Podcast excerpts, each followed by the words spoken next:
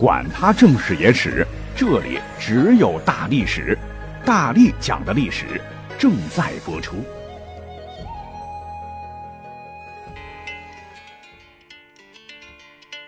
大家好，我是大力丸儿。咱们本期呢，依然带来的是由吴为同学啊与我们分享的《三国名将系列赵云篇》。那我本人对这个作品呢，也没做什么改动的了哈，也特别感谢吴为同学一直以来对大历史节目的支持。好，咱们闲话不多说，马上开始。说三国啊，猛将如云，但或多或少都有一些短板。你像咱们张三爷脾气不好，夏侯惇眼神不好，吕布呢人品不行，是唯独赵云找不出啥缺点。谁要说子龙将军不好？我估计会被唾沫星子给淹死。不过这些年呢，网上也确实出现了不同的一些声音，比方说赵云啊，那不过就是个卫队长而已，战绩寥寥，甚至还有人说他不配跟关张马黄四位并列。哎，这事儿呢，就是见仁见智了。咱们先看正史哈，《三国志》，你会发现这个赵云呐，在里边只有区区不足三百字确实让笔者动笔的时候很无语啊。你说陈寿老爷子，咱就不能多写点吗？好在还有另外一位大神叫裴松之，在批注中补充了不少内容，这才让笔者打开视野，哎，看到了子龙将军更为丰满的形象。说赵云最早啊，在投奔白马将军公孙瓒时，二者曾经有如下对话，非常重要。公孙瓒怎么说？他说：“小赵。”我听说你们益州的兄弟都去投奔袁绍了，你怎么跑到我幽州来了呢？赵云回答有理有节，他讲：天下大乱，民不聊生，我们常山的老少爷们儿打算跟随能够施以仁政的主公。说起来，这可不是赵云拍马屁，他投奔公孙瓒的时候的身份是常山真定的低级武官。当时袁绍从韩馥手中夺取了益州的控制权。赵云呢，也就顺理成章的成为了袁大公子部下。只是袁绍大人当时应该不知道自个儿手下有这号人物。赵云极不认可袁绍这种强取豪夺的行为，于是才来到幽州。可是他很快就失望了，白马将军并不是他心中理想的领导。那么就在赵云苦恼时，袁妙不可言啊！刘备刘皇叔进入了他的视野。那么现在很多人评价刘备，说他是伪君子。哎，这个嘛，我们以后在讲刘备的时候细说。那么在他与刘皇叔结交的过程中，赵云逐渐被其魅力所吸引。对，就是那个魅力啊，确实听着有点肉麻。反正两个人对胃口吧，啊，是一种英雄相惜的这种感觉。再后来呢，赵云的兄长去世，赵云就暂时辞别了公孙瓒，回来奔丧。刘备看出他离去后应该就不会回来了啊，于是亲自去送行。辞别时，赵云对日后的领导说出了“终不背德也”五个字。哎，这也贯穿了赵云的一生。当年天下大乱，群雄逐鹿，有的人是为了荣华富贵，有的是为了九五至尊的无上权力，还有的则是为了终结乱世，救苍生于水火。而赵云的心中谨记一个“德”字，不为名利，只求问心无愧。赵云却是如此说，如此做。那后来，刘备在徐州被曹操击败，转投了袁绍。赵云得知后，立刻赶往邺城相见，并为刘备秘密组建了一支数百人的部队。这些人就是刘备后来入荆州的班底。可见刘备能够打起火啊，非常要感谢赵云。那么接下来就是长坂坡的经典故事了，这个经过大家伙都熟悉吧，咱就不赘述了。赵云啊有没有七进七出，咱不清楚。那《三国志》以及在裴松之的注解时引用的《云别传》中，他都没有讲。可是嘞，能够在当时哈天下一流的虎豹骑手中保护刘备的老婆儿子周全，这本身就是个奇迹。再者说了，刘备队伍人数不多，还要分散在路上帮扶百姓。那面对重骑兵集团的冲锋，自然是一触即溃。刘备身边只剩几十号人了，那你想赵云当时能有多少部下呢？要知道，这会儿赵云身上武将的装束，以及刘备妻小的衣着、乘坐的马车等，都是十分显眼的，一定会被对方重点照顾。和《三国演义》不同的是，哈，历史上的徐庶、徐元直跟随刘备是一直来到了长坂坡。他的母亲因为乘坐马车被曹军认出这是重要人物的家眷，俘虏后带回了曹营。弑母至孝的元直先生，因为担心老母安危，这才选择离开了刘备，去了曹操那边。其实当时投降的人也不止他一个啊，故而呢，有人对刘备说：“兵荒马乱，背弃您的人很多，赵云就是一个，他降了。”那关于这一点呀，裴松之引《云别传》中有记述：“先主以手戟制之曰：‘子龙不弃我走也。’”哎，结果轻之云至，是说刘备拿手戟扔下那个人，怒道：“子龙是不会背弃我的。”不一会儿，赵云果然回来了。也不知道是谁嘴这么欠哈，史书上没提那个人的名字。我猜八成是被刘备那一计给爆头了。那赵云回来确实对刘备帮助很大呀，那是雪中送炭呐。在后来的诸多战斗中，赵云的表现一直没让人失望。啊，虽然大多数时候啊不是独当一面，可每次都能很好的完成任务。啊，当然这也跟刘备集团规模不大有关，是一直到刘备入主益州前，除了关羽时常独自领兵，张飞偶尔独自行动外，其他武将大都是跟随刘备作战。赵云呢，一直是骑兵统领的身份，跟随刘备的乌丸杂胡骑兵，在战斗中也是不断的消耗啊，已经所剩无几了。又加上南方战马又少，骑兵难以组建，也导致赵云能单独行动的机会十分的有限。可是我记得有句话叫什么？是金子总会发光，是镜子总会反光啊！属于赵云的高光时刻很快就到了。那么说是到了建安二十二年，就是公元二百一十七年的时候，六十出头的曹老汉与六十不到的刘老汉在汉中开掐。赵云这才终有机会率领义军单独行动。此时，身为副将的黄忠去劫曹军粮草，而约好回营的时间到了，却不见老爷子回来。这个事儿呢，让赵云当时很不放心。要是把老头给弄丢了怎么办呢？哈，便带上了几十名亲兵前去接应。不想到半道上撞到了曹军的大部队。实话讲，要搁一般人啊，碰到这情况赶紧跑吧。但赵云是谁呀？尸山血海拼杀出来的燕赵豪杰。只见子龙将军催动战马，驾是手擎银枪啊，和身边数十亲卫冲啊，如劈波斩浪一般冲向曹操大军。你这不是螳臂当车，你这是自杀行为吗？可当时曹军人马虽多，可都没想到会有这么一招。这这这几十个人不怕死吗？赵云他们那是抱着必死的信心，左杀右冲，都杀红了眼呐，将曹军直接杀得一脸懵，是人仰马翻。哎，这还不算完，在冲出曹军封锁之后，发现手下骁将张柱还身陷重围，这赵云立即驾就转马头啊，再次杀入重围，直至将张柱救出后，才朝营寨方向撤退。从这一点史料可以看出，赵云不光勇猛。而且很讲兄弟情谊，那这是其一。其二，我讲空城计，大家伙应该很熟吧？那其他历史节目也讲过很多遍，很多听众朋友也应该知道，这是后世艺人们杜撰的桥段。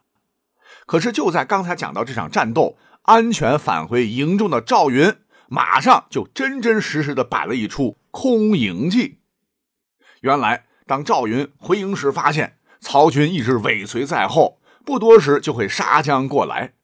之前留守营寨的张毅本打算闭门拒守，但到底能不能守住，大家伙心里都没底儿啊！手握钢刀，腿有点打颤。但是子龙将军一点不怵，反而是大手一挥，让军士们打开闸门啊，坦坦荡荡的，似乎要迎接曹军。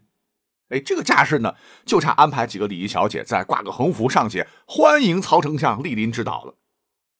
那么说到这儿，咱们要再多说几句。赵云其实这么做啊是有道理的，为啥呢？因为曹操大队人马杀来，我查到的资料里边说啊，当时是曹操亲自带队，而刘备方面本来就处于兵力弱势，赵云手中不过是一支偏师。所谓的偏师就不是主力嘛，别说是木质寨墙，就是一座坚城也未必能够守得住。那与其死守，倒不如趁着曹军刚刚失了锐气，咱来个疑兵之计。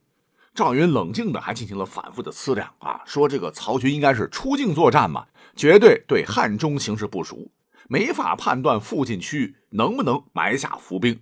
这个时候，咱越是大大方方的反其道而为之。哎，越是让曹操心里哆嗦的厉害，于是乎是草木皆兵，风声鹤唳。呃啊啊，虽然这个词儿是东晋才有的，现在说可能早了点。总之吧，大队曹兵还真的在营前踟蹰不前。那既然你不出手，嘿嘿，那我就不客气喽。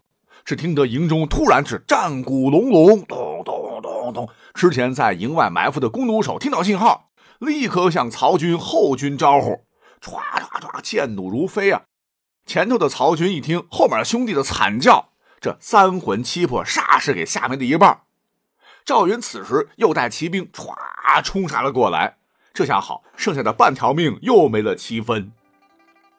讲真，其实之前埋伏起来的弓弩手并不多，跟赵云一起冲出大营的也就百十号人。可是这一射一冲，安排的是恰到好处。曹操大军人马登时大乱，心理崩溃了。自行践踏造成的死伤是不计其数，随后在汉水河边失足落水溺毙亡者同样是不可胜数。而以上呢，就是赵云一生中最高光的时刻啊。虽然说跟这个演义比啊，长坂坡七进七出那般凶险，好像没有那么厉害，但其意义却远胜救出了这傻小子阿斗。你像是后世史学家对此战的评价极高。刘备也盛赞说：“子龙一身是胆。”从此军中更是尊称赵云为虎威将军。只是佛家有句话叫“诸行无常，胜者必衰”。就在刘备集团取得汉中益州达到极盛之后，迅速衰败了。关羽大意失荆州，张飞为了报仇也身死。刚当上皇帝的刘皇叔为报兄弟仇，一气之下倾全国之兵。在夷陵之战中被东吴的陆逊打败，几乎是全军覆没啊！又气又恨，于次年崩于白帝城，这样就导致一众老兄弟是纷纷的凋零。正是在这样的背景之下，赵云就成了硕果仅存的柱国级的武将。那么，十载，在公元二百二十八年的时候，诸葛亮首次北伐，赵云、邓芝领一支偏师是佯攻击鼓。所谓的佯攻，就是吸引曹军的主力。也许是常山赵子龙的名气是过于响亮，曹魏主力在大将军曹真的带领下，果真被吸引杀了过来。而赵云这个兵力啊，也是处于弱势啊，又是出境作战，很快就败下阵来。不过赵云呢，是一名老将，经验丰富且有智慧啊，很快就收拢败兵，安排物资转移，并亲自断后。且这个时候呢，对面的曹兵也很配合，并没有做出什么冲动的军事行为。要知道，这可是战场，曹军应该不怕这六七十岁的老大爷碰瓷儿。那曹军之所以如此克制，我个人分析啊，可能源自于对赵老将军的畏惧。前头讲了，汉水河畔几进几出的威名，那可不是盖的。虽说此次北伐刚开始还比较成功啊，后来因为马谡失街亭，功亏一篑。可是由于赵云的出色表现，使损失被限制在可控的范围内，也在一定程度上挽救了蜀军没被全歼。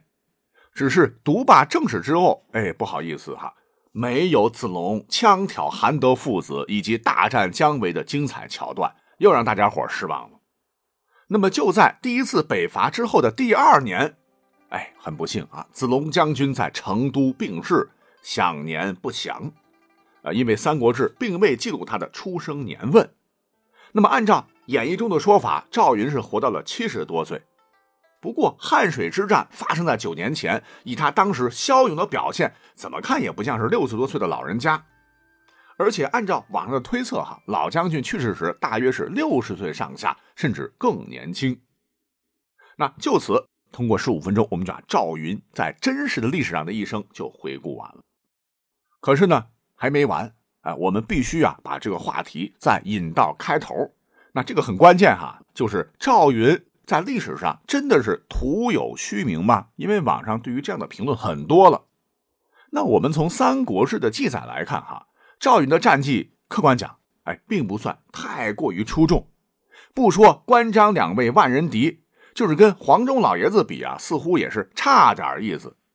你像当年刘备自立汉中王，关张马黄四将被封为仅次于大将军级别的四方将军，而赵云呢，却是个杂号的义军将军。请注意哈，历史上没有五虎上将之说。对此，网上有很多很多的这个节目就说，这就是赵云不受重视的表现。那到底是真的吗？啊，咱们就得捋一捋了哈。说义军将军这个义哈是立字旁一个羽毛的羽，乃是刘备专门为赵云设计的。这个义有鸟起飞的意思。那这个称号啊，与其说是封赏，不如说是对他工作的极大肯定。且说实在的，赵云真的稀罕这些名和利吗？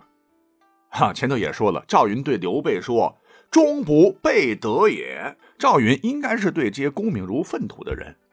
再者说了，以赵云的能力，如果说是在其他诸侯，比方说曹操、东吴那儿，完全可以获得更好的待遇。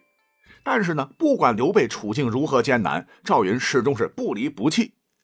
最难为可贵的是，当刘备入主成都时，准备大肆封赏手下，这赵云体现出了极高的觉悟，不得不让人赞叹其人品。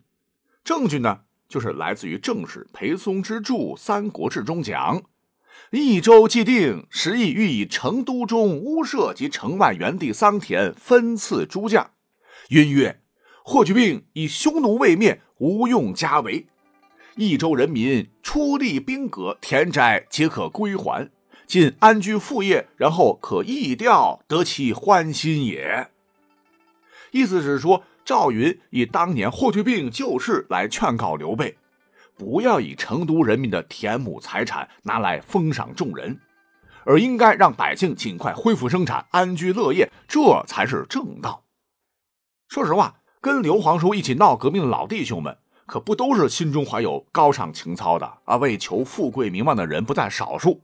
而赵云的这番话其实是挺得罪人的，说出这番话是要有一定勇气的。且论资历啊，人家赵云仅排在关张之后；论贡献，赤壁之战后收贵阳，入蜀之战破江阳、建维，战功赵云也不弱。更何况人家还两次救下傻小子刘禅，所以说赵云把话撂下来以后呢，大家伙也没说什么，而且刘备呢也采纳了这个建议。事实证明，对于刘备政权的稳固作用巨大。那么再后来呢，刘备自封为汉中王，要大操大办。可是此时大汉真天子刘协还在呢啊！这会儿要是大封群臣，搞得跟新皇帝登基一样，显然是不合适的。